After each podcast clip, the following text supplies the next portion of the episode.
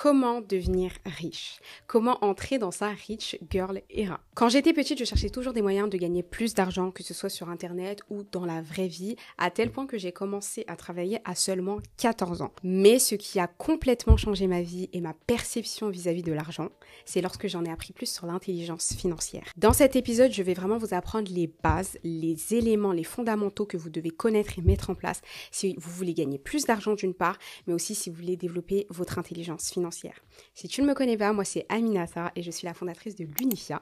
C'est une marque de bijoux qui met en avant et qui représente absolument toutes les femmes. Si tu veux en savoir plus sur ce que je fais, je mettrai toutes les informations dans la description. Sans plus tarder, l'épisode peut commencer. Le premier point que nous allons traiter, c'est l'aisance financière. Je veux parler de certaines bases qui me semblent indispensables avant de rentrer dans le concret. Dans un premier temps, ce qu'il faut comprendre, c'est que mon but n'est pas seulement d'être riche. Certes, je veux gagner beaucoup d'argent et j'assume complètement, je ne m'en cache pas. Par contre, mon but c'est pas euh, d'avoir de la richesse d'un coup, de gagner beaucoup d'argent d'un coup, pas du tout. Moi, ce que je veux, c'est être aisé financièrement. Ce que je veux créer, c'est de la richesse générationnelle.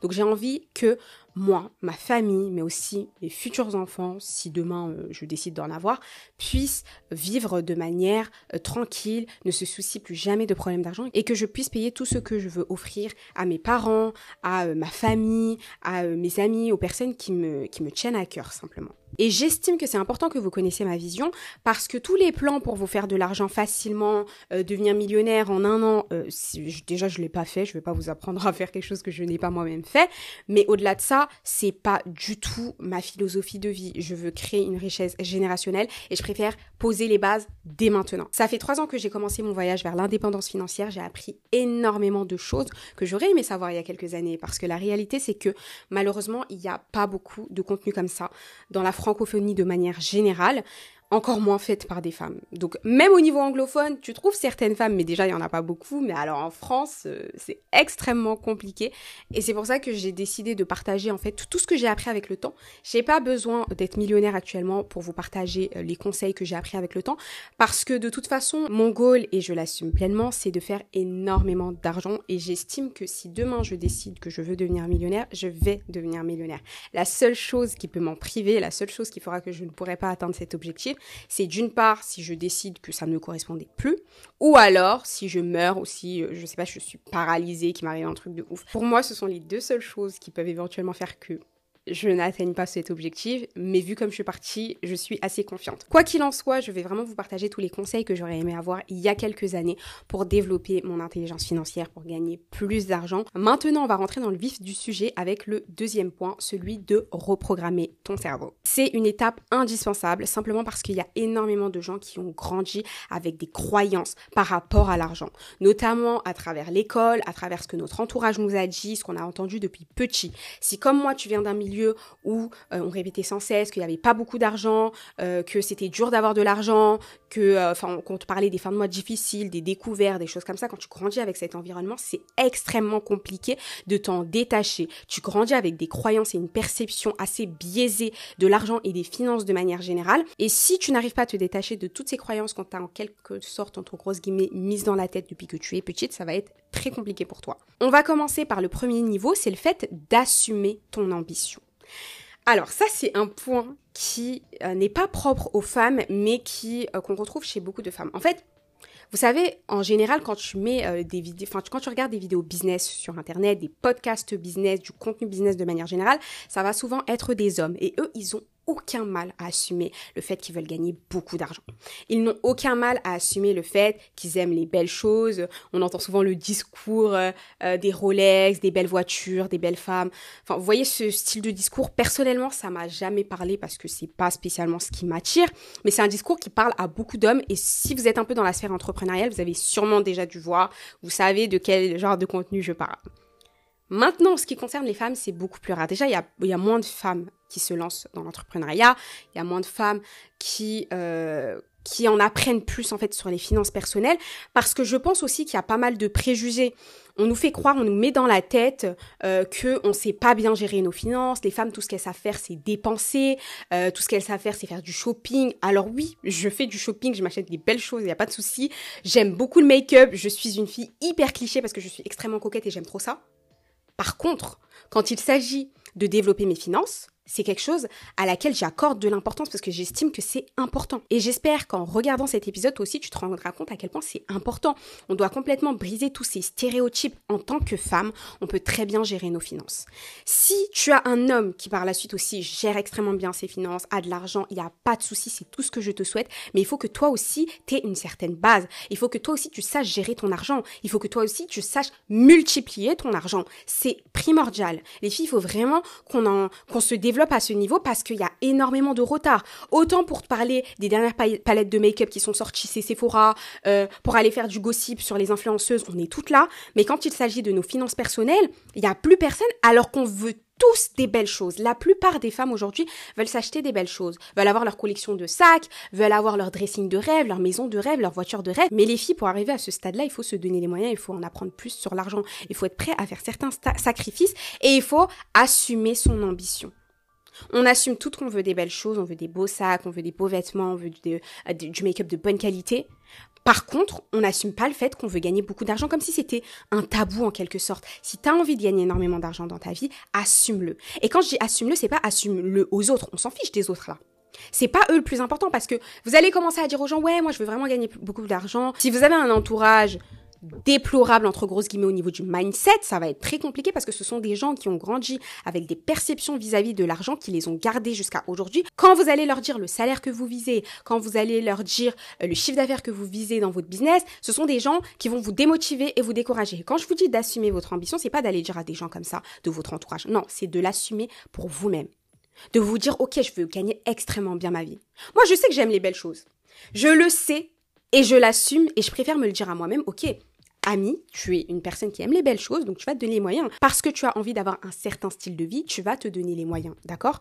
Tu vas assumer le fait que tu as envie d'atteindre ce style de vie. Si demain tu as envie d'être millionnaire, assume le fait que tu veux l'être. Pourquoi est-ce que tu veux le cacher à toi-même, encore une fois? Je ne parle pas des autres. Maintenant, si tu as des personnes dans ton entourage qui sont un peu dans ce processus comme toi, si tu as la chance d'avoir des amis, euh, des membres de ta famille, qui sont un peu dans cette... Euh, qui entrent dans leur rich girl era ou qui sont déjà dedans, n'hésite pas à en parler avec elle. Mais tu peux toujours garder tes objectifs financiers euh, concrets, on va dire en termes de chiffres, pour toi. Moi, je sais que par exemple, j'ai des amis avec lesquels je parle de choses comme ça parce que je sais qu'elles sont dans la même vibe que moi. Par contre, mes objectifs financiers, j'ai tendance à les garder que pour moi parce que je suis une personne qui est tellement ambitieuse que si je commence à sortir les chiffres que je vise, il y a des gens qui vont perdre leur tête. Alors certes, tu dois assumer ton ambition, tu dois dire que tu veux des belles choses, tu veux gagner de l'argent, ça c'est la première étape. Mais c'est pas tout. Assumer ses ambitions, c'est bien, mais il faut savoir pourquoi est-ce que tu le fais. Parce que si tu n'as pas une raison assez puissante qui te prend au trip, concernant le fait du pourquoi est-ce que tu veux gagner plus d'argent, pourquoi est-ce que tu veux gagner ta vie, pourquoi est-ce que tu veux être millionnaire par exemple, tu ne vas pas tenir dans la durée. J'ai parlé du pourquoi dans plusieurs vidéos que je vous mettrai aussi dans la description, mais donc je ne vais pas spécialement y revenir, mais c'est important que tu clarifies dès le début pourquoi est-ce que tu veux gagner autant d'argent. Et comment est-ce que tu fais? Parce qu'il y a des gens souvent qui sont perdus. Euh, en général, moi, ce que je recommande de faire, c'est tu te poses et tu dis qu'est-ce que tu vas faire avec cet argent? Est-ce que cet argent, il va te servir à avoir une meilleure vie? Est-ce que cet argent, il va t'aider à offrir une meilleure vie à tes proches? Est-ce que cet argent, je sais qu'il y, a certains qui, euh, qui sont beaucoup dans la cause euh, animale ou alors qui euh, luttent énormément pour l'écologie, ce sont des valeurs qui leur tiennent à cœur. Peut-être que tu, en, ayant de l'argent, en fait, tu peux changer le monde. Parce qu'aujourd'hui, on peut dire ce qu'on veut, mais c'est l'argent qui contrôle ce monde. Plus tu as d'argent, plus tu as potentiellement du pouvoir. C'est important. Donc, si tu veux que tes causes aient de l'importance, il te faut de l'argent. Peut-être que toi, ton objectif, c'est de faire de l'humanitaire plus tard, euh, d'ouvrir une école, d'aider les personnes défavorisées. Ça peut être un pourquoi qui est très puissant. En général, moi, je recommande d'en avoir trois, voire quatre maximum. Encore une fois, j'en ai déjà parlé dans de précédents épisodes, notamment celui où j'évoquais les cinq clés pour avoir un business à succès. Donc, je te laisse aller le regarder plus en détail. Et là, j'en parle de manière plus approfondie si tu veux en savoir plus. Enfin, toujours dans le fait d'assumer son ambition, il faut y croire. Et ça, c'est une étape qui est extrêmement compliquée parce que euh, il y a des gens, beaucoup de gens, pense que c'est impossible d'atteindre un certain style de vie, que tu peux voir sur les réseaux sociaux parfois, mais tu te dis, oh mais la personne, c'est sûrement la fille d'eux. Ah mais elle a sûrement un mari riche. Ah non, mais elle, c'est parce qu'elle a eu de la chance. Elle, c'est parce qu'elle est ceci. Ah non, mais c'est parce qu'elle est belle, elle a le privilège, blablabla. Enfin, on te sort plein de choses, mais en réalité, si dans ta tête tu ne crois pas à une chose, ça va être compliqué pour toi de la concrétiser. C'est la première étape, il faut y croire. Si tu veux gagner beaucoup d'argent, tu dois croire que tu peux le faire. Tu dois croire que tu es capable de le faire. Et ça, encore une fois, j'en ai déjà parlé dans de précédents épisodes, donc je t'invite à le regarder. Mais tout au long de euh, cette première partie sur les bases de l'intelligence financière, je vais te donner plein d'astuces pour que tu puisses de plus en plus y croire à cet objectif parce que c'est atteignable. Le style de vie dont tu rêves, tu peux l'atteindre. C'est complètement faisable mais il faut y croire. Le niveau 1, c'était d'assumer son ambition. Maintenant, on va passer au niveau 2, c'est d'oublier tout ce que tu as appris à l'école et dans la vie de manière générale vis-à-vis de l'argent. D'une part, on va faire une petite aparté pour celles et ceux qui n'étaient pas bonnes à l'école, pour celles et ceux qui n'avaient pas de bonnes notes. Comprenez une chose, les notes que vous avez, que vous avez eues à l'école ne définissent pas la personne que vous êtes actuellement. C'est pas parce que tu t'es tapé euh, des 5, des 8, des 10 de moyenne, euh, quoique 10 pour beaucoup c'est bien, mais voilà, c'est pas parce que tu as eu des moyennes euh, qui n'étaient pas considérées comme étant bien, que tu étais considérée comme étant pas intelligente et ainsi de suite, que tu dois euh, te reposer sur cela. L'école, les études que tu as faites, le travail que tu fais actuellement ne définiront pas le cours que prendra que prendra ta vie.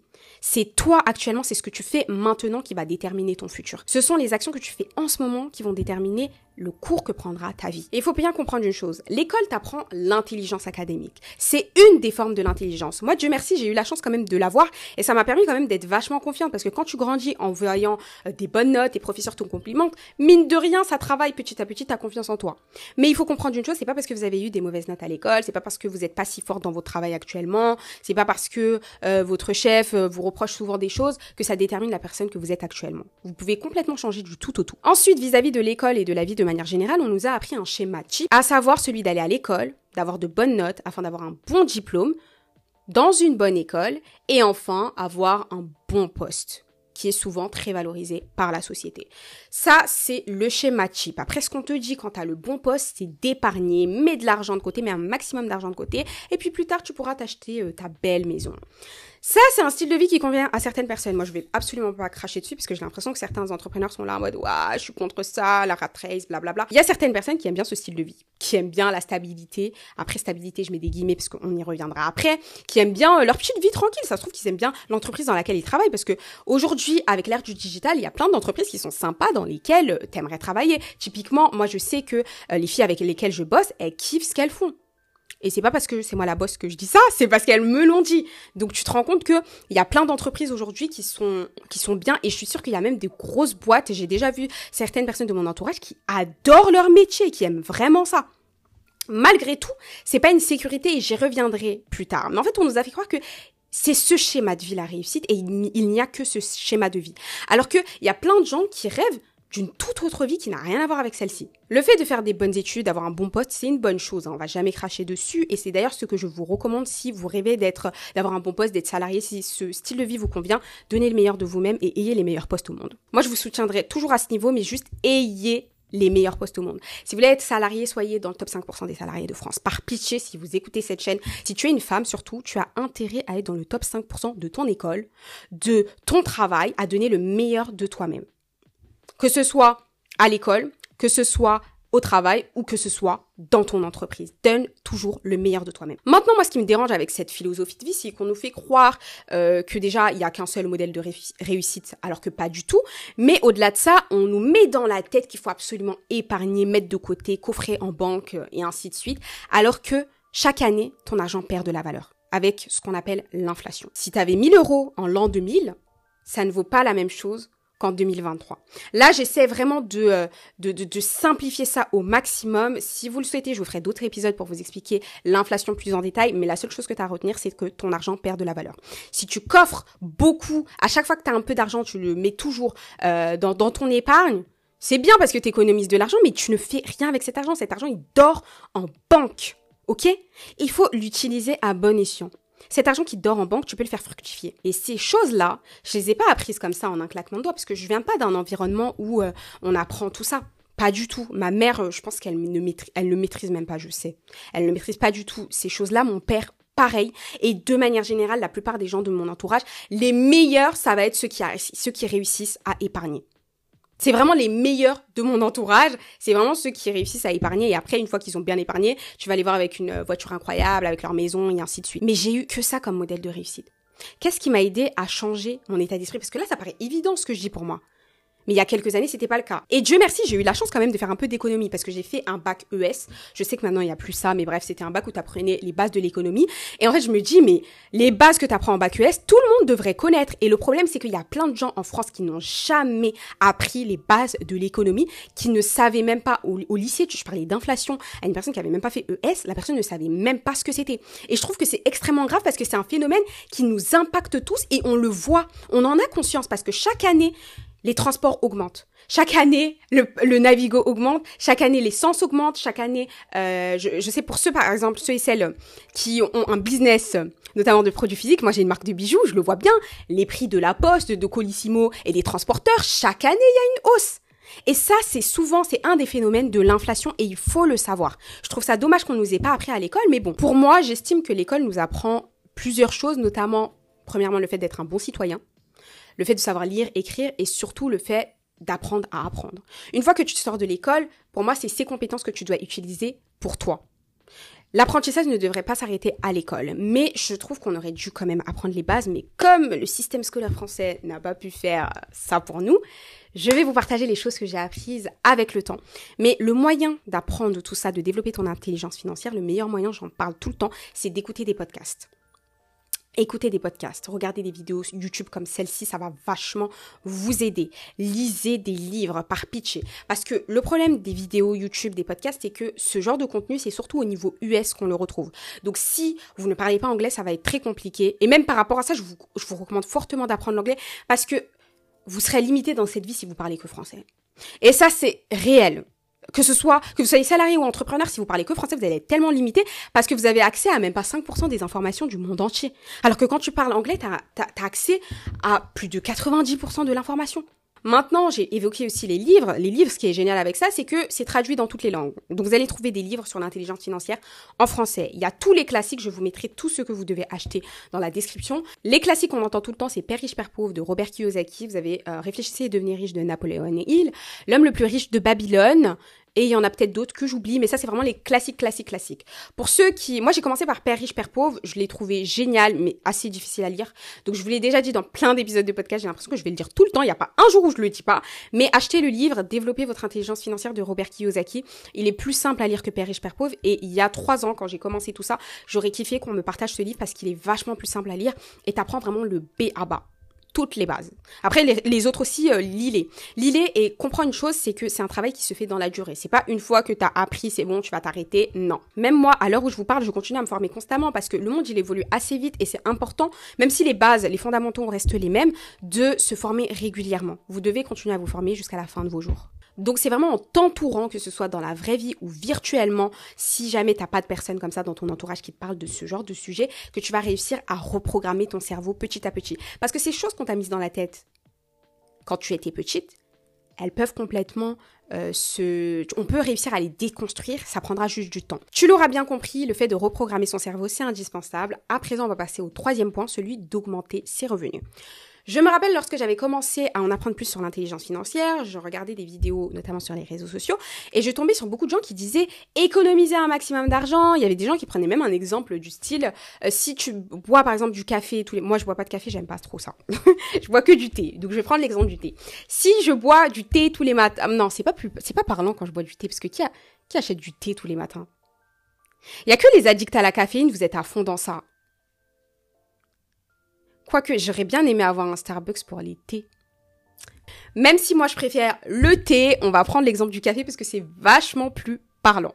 Donc, admettons que tu prends ton Starbucks tous les matins, je sais pas, tu dépenses, euh, allez, 5 euros tous les matins. Moi, je voyais des gens dire oui, c'est 5 euros, vous pourrez les mettre de côté, les investir, blablabla, blablabla, blablabla, blablabla, blablabla. Avec le temps, j'ai grandi et j'ai aussi euh, consommé euh, plus de contenu qui me correspondait mieux. C'est pour ça que c'est bien aussi de bien choisir les créateurs de contenu. Et c'est pour cette raison que j'ai aussi expliqué ma vision en début, parce qu'en fonction de la vision de la personne que vous suivez, les conseils ne seront pas les mêmes. Parfois, il y en a plein qui se rejoignent, mais euh, il y a des manières de penser qui sont pas exactement pareilles. Mais moi, je suis pas d'accord avec ça en fait. Euh, je vais pas me priver de euh, d'un truc qui me fait kiffer. Bon, moi, le café, ça me fait pas kiffer. je pense que vous l'avez compris. Mais je sais pas si je suis à fond dans le café et que j'aime bon Starbucks, je le veux euh, tous les matins. Je vais pas commencer à me dire non, non, non, faut que je me limite et que je vive dans la peur. Non, j'aime pas ça parce que ça, c'est une mentalité qui te laisse dans la peur constante, dans dans le manque. Alors qu'il faut avoir une mentalité d'abondance. Je l'ai dit tout à l'heure, faut reprogrammer son cerveau. Donc la mentalité abondante. Pensez que l'argent est illimité dans ce monde. Ça ne veut pas dire que vous devez euh, euh, dépenser euh, futilement, acheter des choses débiles. Si vous pouvez baisser votre niveau de vie pour économiser, épargner, épargner plus d'argent, c'est bien. Mais ce que je veux dire, c'est que c'est mieux de mettre tous ces efforts à gagner plus d'argent plutôt que de mettre un maximum de côté. Typiquement, si en arrêtant d'aller à Starbucks tous les matins, ça te permet d'économiser 100 euros par mois, ok, c'est bien, c'est 100 euros en plus, mais c'est un plaisir en moins. Et moi, j'aime pas ça. Moi, pour moi, je suis pour l'équilibre. C'est pour ça que j'ai aucun mal à atteindre lentement mes objectifs tant que j'avance. C'est le plus important. Mais je vais pas priver parce qu'on peut mourir du jour au lendemain. Donc il faut juste avoir un bon équilibre. Il faut profiter de l'instant présent tout en pensant à l'avenir. C'est important. Donc moi je suis pas dans ce truc de euh, ouais si c'est mon Starbucks qui me fait kiffer tous les matins, je vais aller boire mon Starbucks. Par contre, j'ai intérêt à augmenter mes revenus. Parce que mieux vaut augmenter tes revenus et gagner, allez, 500 euros en plus tous les mois, 1000 euros en plus tous les mois, 2000 euros en plus tous les mois, plutôt que d'aller gratter partout et économiser euh, tes cafés le matin pour qu'à la fin du mois ça te fasse 100 euros. Autant augmenter tes revenus, c'est mieux, c'est plus intelligent. Donc ton premier focus, ce sera de gagner plus d'argent. Maintenant, tu vas me dire, mais Ami, euh, comment est-ce que je fais pour gagner plus d'argent? C'est très simple. Tu vas développer ce qu'on appelle une compétence hautement rémunérée. Une compétence qui a une haute valeur perçue sur le marché pour laquelle une entreprise ou une personne, moi en général je recommande plutôt de viser les entreprises, euh, pourra te payer, mais très bien. Je vais te donner plusieurs exemples. En premier lieu, tu as tout ce qui est montage vidéo, ça c'est des compétences hautement rémunérées. Tu as aussi le SEO, le media buying, le closing, le copywriting. Ce sont des compétences qui sont hautement rémunérées. Forme-toi dans l'une d'entre elles dans un premier temps.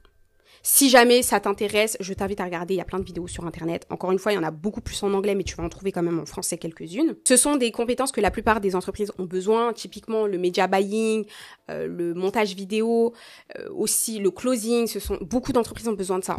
Donc ils vont vous payer très bien si vous savez extrêmement bien le faire. Concernant les compétences hautement rémunérées, il y en a aussi certaines que vous faites au quotidien, au travail, ou que vous avez appris à l'école ou vous-même que vous pouvez mettre à bon escient. Je sais qu'il y a plein de gens, la plupart des gens que je connais qui sont très forts euh, dans tout ce qui est photo, vidéo, ils ont appris eux-mêmes.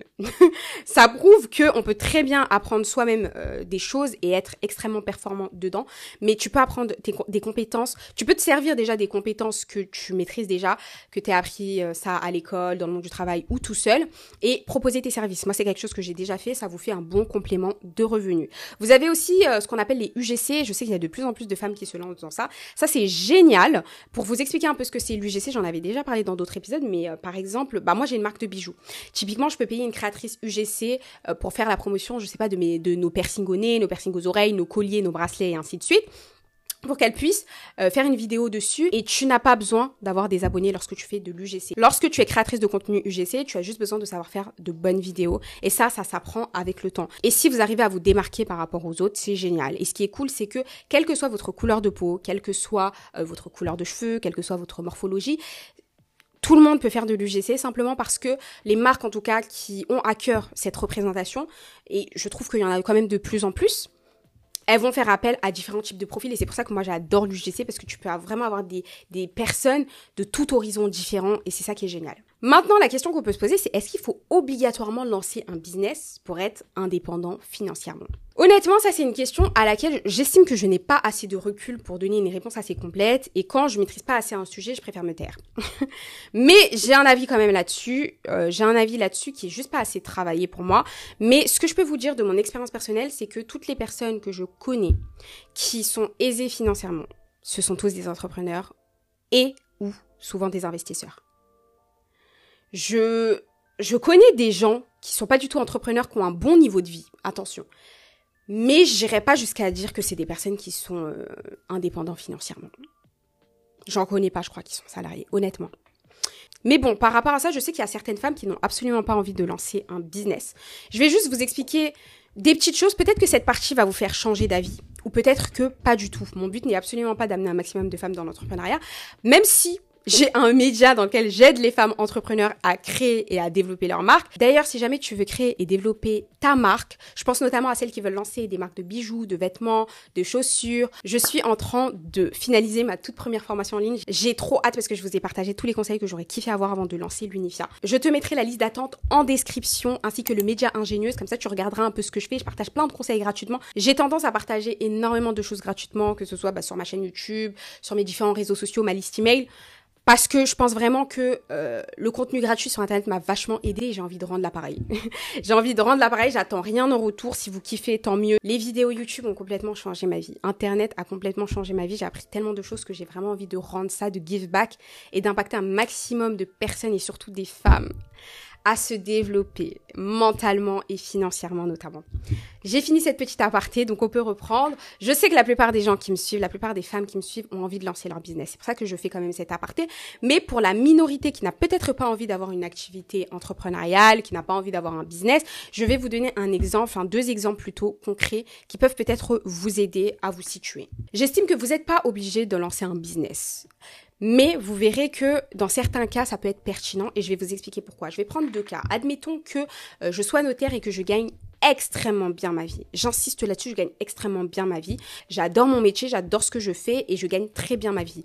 Dans ce cas-là, si moi demain je suis dans ce cas, je vois pas spécialement l'intérêt de lancer obligatoirement un business. Tu peux lancer si tu en as envie, il y a pas de souci.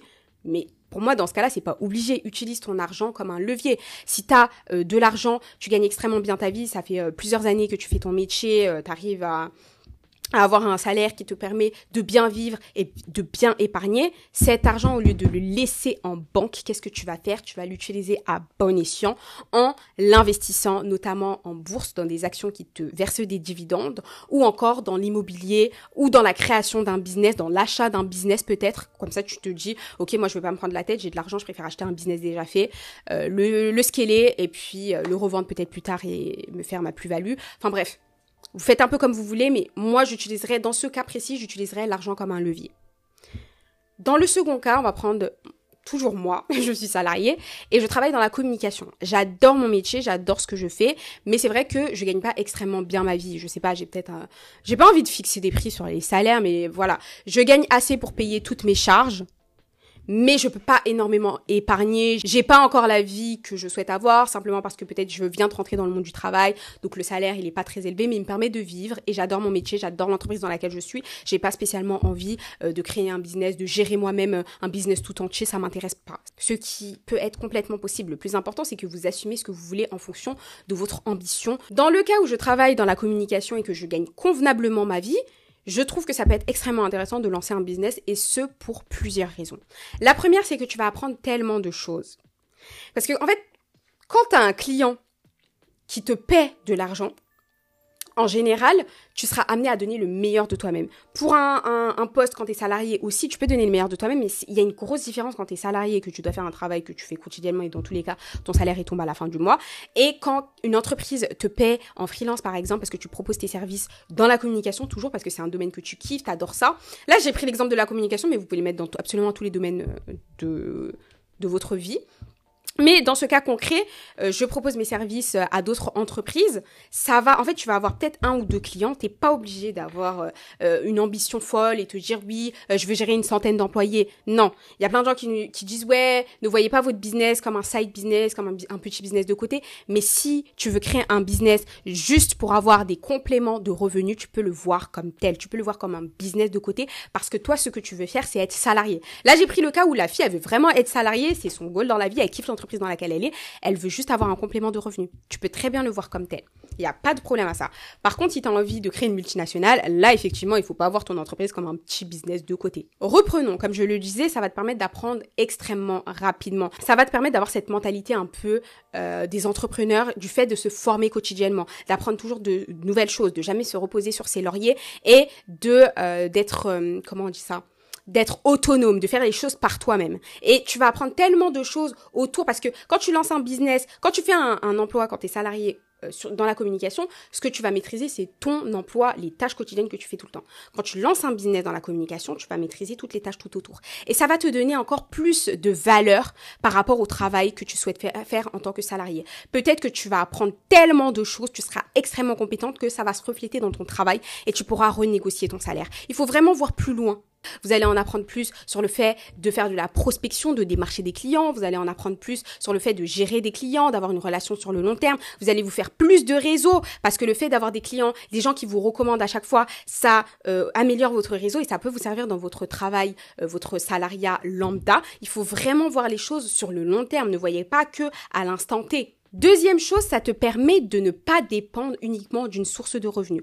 Contrairement à ce que beaucoup de gens pensent, le salariat, ce n'est pas la sécurité, d'accord? C'est peut-être plus safe pour la plupart des gens parce que euh, dans votre tête, vous vous dites, surtout en France, on est beaucoup materné, je trouve.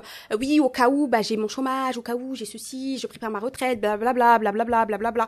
La réalité, c'est que déjà, je sais même pas si on aura une retraite, mais je vais même pas rentrer dans ce sujet. C'est juste que c'est extrêmement risqué de dépendre uniquement d'une seule source de revenus. J'ai commencé à travailler à 14 ans euh, pendant longtemps, j'ai aussi fait de l'aide aux devoirs. Je faisais de l'aide aux devoirs dans plusieurs familles. J'avais énormément de familles. Franchement, j'étais. Quand je vous dis que je voulais gagner beaucoup d'argent et très jeune, je ne blaguais pas. Je travaillais C'était une période où je travaillais beaucoup, mais j'avais besoin d'argent en fait parce que bah fallait que je me paie mon permis, ma voiture, c'était moi qui payais tout ça. Il me fallait des thunes. Donc, euh, ce qui s'est passé, c'est que j'ai commencé à travailler très jeune. J'avais réussi à avoir plusieurs familles, une certaine stabilité selon moi en tout cas. J'arrivais à gérer mon propre emploi du temps. Tout se passait très bien. Malheureusement pour moi, j'ai perdu tous mes jobs étudiants. Cette période-là, tout le monde avait peur. On pouvait pas aller chez les gens comme ça. Fallait porter des masques. Enfin bref. Euh, je pense que vous avez vécu cette période tout autant que moi, mais je me suis retrouvée du jour au lendemain sans travail. Et c'est là que j'ai compris à quel point c'était risqué de dépendre uniquement d'une seule source de revenus. Que ce soit un salaire, que ce soit de dépendre d'une seule source de trafic dans un business, que ce soit euh, en étant bon étudiante encore euh, ça va ça va. Mais euh, si vous commencez à rentrer dans le monde du travail je trouve ça extrêmement risqué de dépendre uniquement d'une seule source de revenus. C'est une des raisons pour lesquelles je vous incite que vous soyez étudiante que vous soyez dans le monde du travail actuellement ayez quelque chose de côté qui vous permet de générer de l'argent. Et le fait d'apprendre une compétence qui va vous permettre d'être hautement rémunéré, ça va vachement vous aider. Et qu'on soit clair, pour développer ces sources de revenus, il faut vraiment le faire petit à petit parce qu'il y a plein de gens qui vous disent sur Internet, oui, euh, la moyenne des millionnaires, ils ont au moins 7 sources de revenus, ce qui est, ce qui est vrai, mais ce sont des sources de revenus que tu dois faire petit à petit. D'abord, tu te focuses sur une. Lorsqu'elle est bien automatisée et que tu peux t'y extraire, tu peux te focus sur d'autres choses. Le focus, c'est extrêmement important. Il ne faut pas se disperser et aller dans tous les sens. L'autre point pour lequel je te conseille d'avoir une activité entrepreneuriale, c'est le fait que ça va te permettre d'être organisé. Moi, pendant la période où j'étais encore à l'école, je faisais du 8h-18h en général, mais après, j'avais un job étudiant. Comme je vous l'ai dit, je faisais euh, de l'aide aux devoirs. Donc, euh, je rentrais chez moi en général aux alentours de 21h parce que j'avais plusieurs familles. Mais par la suite, j'avais aussi mon business de côté. C'était une période qui était extrêmement compliquée pour moi. J'étais grave dans le rush constamment. Ça m'a beaucoup stressée et c'est justement de là où j'ai appris qu'il faut avoir un équilibre. Faut pas être obsédé par se faire beaucoup d'argent. C'est pas bon et aussi à un âge très jeune, euh, c'est pas du tout ce que je vous recommande.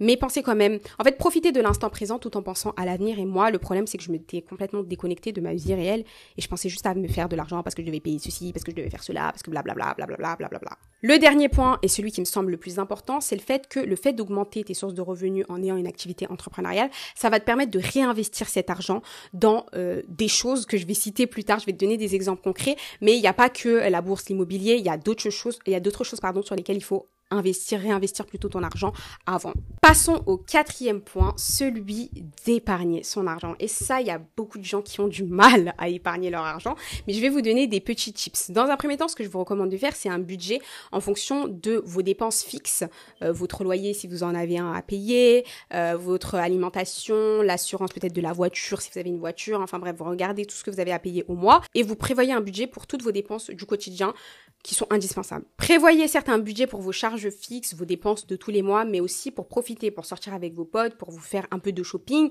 pour voyager aussi. Mais il faut absolument que vous ayez aussi un pourcentage que vous mettez tous les mois pour votre épargne. Moi, j'avoue que mon pourcentage pour l'épargne, il est très très très élevé, mais parce que j'ai cette vision sur le long terme et aussi, on va pas se mentir, je gagne plus qu'avant, donc forcément, euh, je peux me permettre. En fait, j'ai gardé le même niveau de vie, ce qui me permet d'épargner beaucoup plus. Pourquoi est-ce que je vous dis quand même d'épargner votre argent? Même si je vous l'ai dit tout à l'heure, votre argent, faut pas le laisser dormir en banque. Je parle des gens qui ont des sommes assez conséquentes en banque qu'ils n'utilisent pas.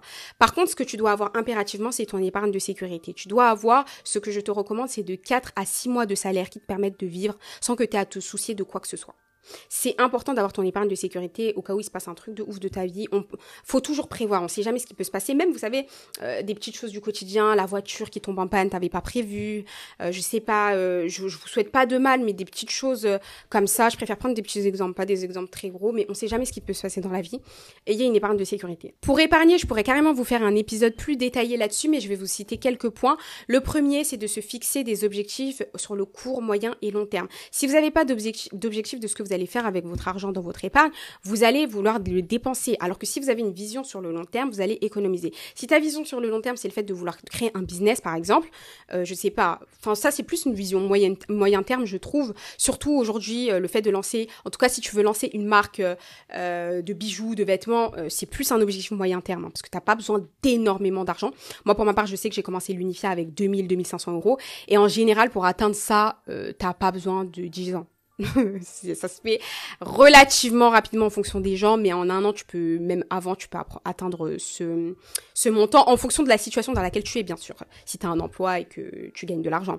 Mais quoi qu'il en soit, euh, ayez des objectifs courts, euh, moyens et long terme. Le plus important, c'est les objectifs moyens et long terme parce que c'est ceux qui vont vous stimuler et vous faire que vous allez vraiment euh, continuer à épargner votre argent si vous n'avez pas d'objectifs concrets vous n'allez pas économiser. Je te recommande aussi de traquer tes dépenses, notamment les deux à trois premiers mois, histoire de voir où part ton argent, parce que des fois, tu te, rendras, tu te rendras compte, pardon, que ton argent part dans des choses très futiles qui ne servent vraiment pas à grand chose. Tu te rendras peut-être compte que ton budget shopping, il est trop haut par rapport à la situation dans laquelle tu es actuellement, et ça te permettra peut-être de euh, diminuer un peu ton niveau de vie.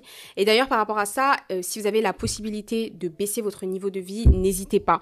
En tout cas, ce que je vous recommande de faire, quoi qu'il en soit, même si vous le baissez pas, vous pouvez maintenir le même niveau de vie que vous avez actuellement si vous avez les moyens. Mais juste, lorsque vous allez gagner plus d'argent, n'augmentez pas votre niveau de vie, restez à la même situation. Je vais prendre mon exemple concret, ça va peut-être vous aider, aider certaines à un peu plus se projeter. Il faut savoir que, euh, bah moi avant, je gagnais de l'argent, mais c'était normalement quoi. Enfin, comme euh, normalement, voilà. je sais pas. En fait, la normalité, ça dépend de plein de gens, mais on va dire que c'était un job étudiant. Enfin, je gagnais euh, en général entre, je sais pas, peut-être 400, 500, 600, voire 1000 euros par mois. Ce qui est normal pour un job étudiant que je ne faisais pas à plein temps. Donc, c'était un revenu qui me correspondait. Mais en fait, ce qui s'est passé, c'est qu'aujourd'hui, même si je gagne beaucoup plus, j'ai gardé ce même niveau de vie. Il y a quelques années, je vivais chez mes parents, euh, je dépensais pas énormément et j'ai gardé ce même niveau de vie. Même si j'ai les moyens de me prendre mon propre appartement, je vois pas l'intérêt. Je suis chez mes parents, ça me fait gagner du temps parce que j'ai pas à faire euh, euh, toutes les tâches ménagères solo, même si bien entendu je participe, parce que quand même c'est la base. Mais euh, j'ai pas à payer le loyer, j'ai pas à payer toutes les choses, en fait toutes les charges que tu as lorsque tu as un, un loyer à ton nom en tout cas. Mais euh, voilà, ça m'aide vachement au niveau du temps. D'une part, ça c'est, je me suis rendu compte que parce que j'ai des amis qui ont leur propre appart, niveau temps c'est chiant. Je les vois courir un peu partout. Elle doit faire ceci, je dois faire ma lessive, je dois faire ça. Moi, je suis contente quand c'est ma mère qui fait ma lessive. Franchement, je vous mens pas quand je rentre chez moi et que je vois que le plat il est déjà préparé.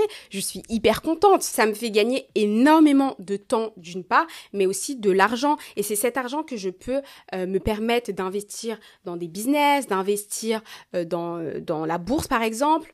Je tiens quand même à faire la distinction entre les dépenses futiles comme ça, là, qui servent à rien, et les investissements. Vous avez certaines dépenses qui sont utiles, vous en avez d'autres qui sont complètement inutiles. Enfin, je veux dire, aller passer des commandes sur Shein tous les quatre matins, ça, c'est l'un des trucs les plus inutiles au monde. Et je l'ai fait, donc je me critique aussi. Euh, déjà, je me suis rendu compte que les vêtements n'étaient pas du tout de qualité.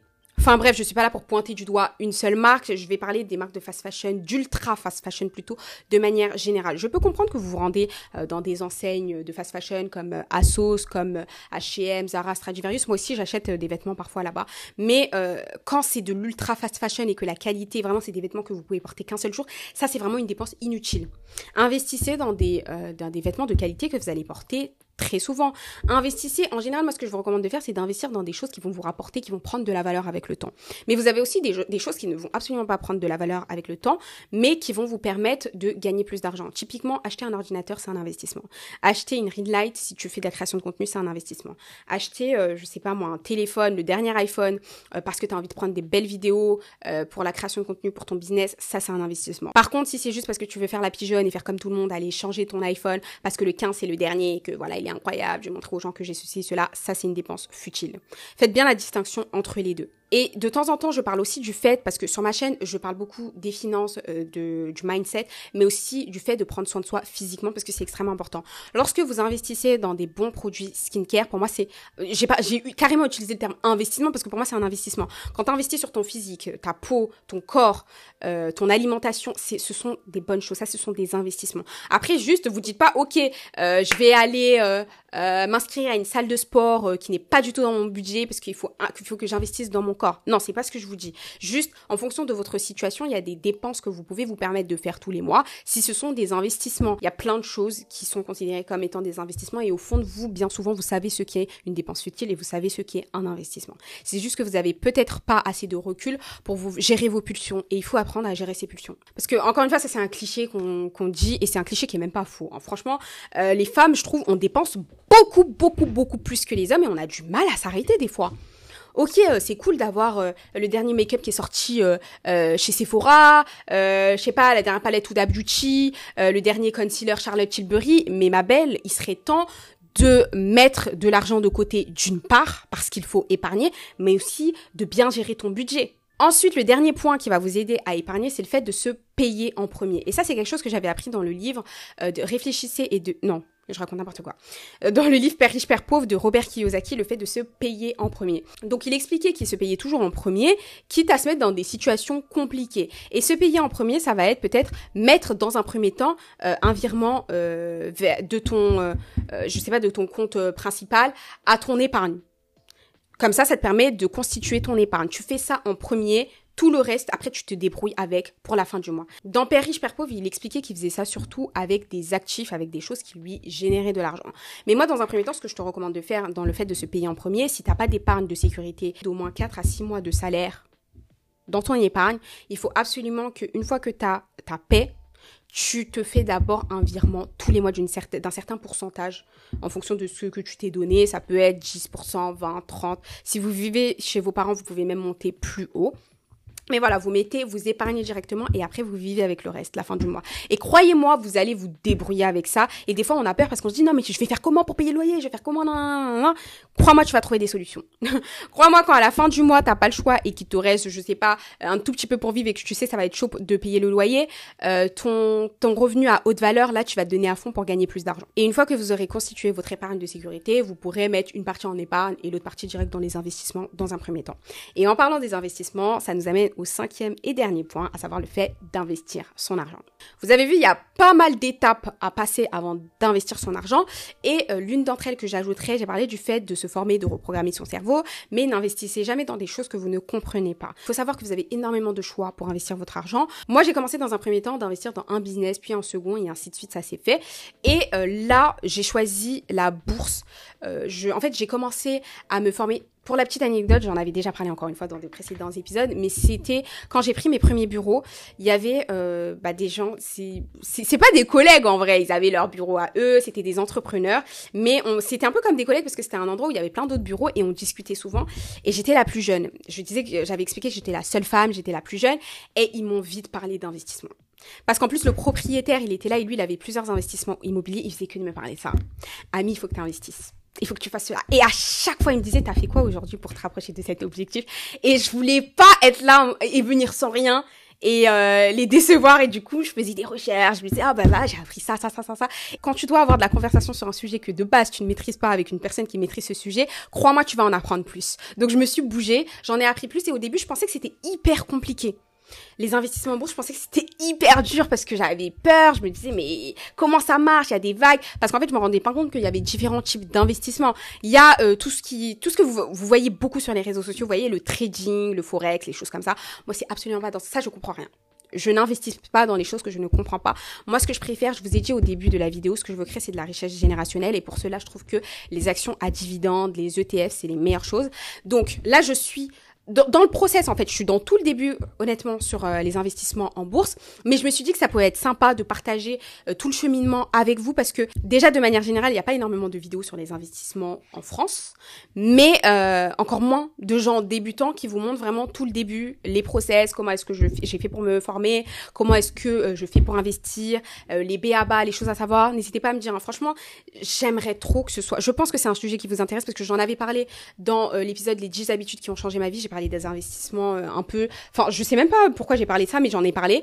Et il y avait des filles en commentaire qui m'avaient déjà posé des questions par rapport à ça. Donc, si ça vous intéresse, moi, ça me ferait trop plaisir de partager ça avec vous, euh, tout en sachant que je reste quand même une débutante. Hein. Je suis dans le début, je suis pas là pour vous faire genre ouais, je suis une pro.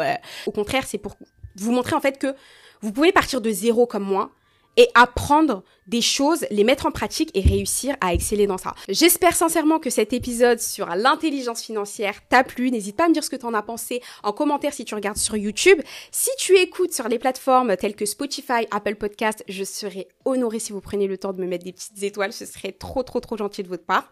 Je prends un plaisir à vous partager tout ça et ça me fait chaud au cœur qu'on soit de plus en plus nombreux. Donc je vous remercie du fin fond du cœur. Sur ce, je vous fais de gros bisous et à samedi prochain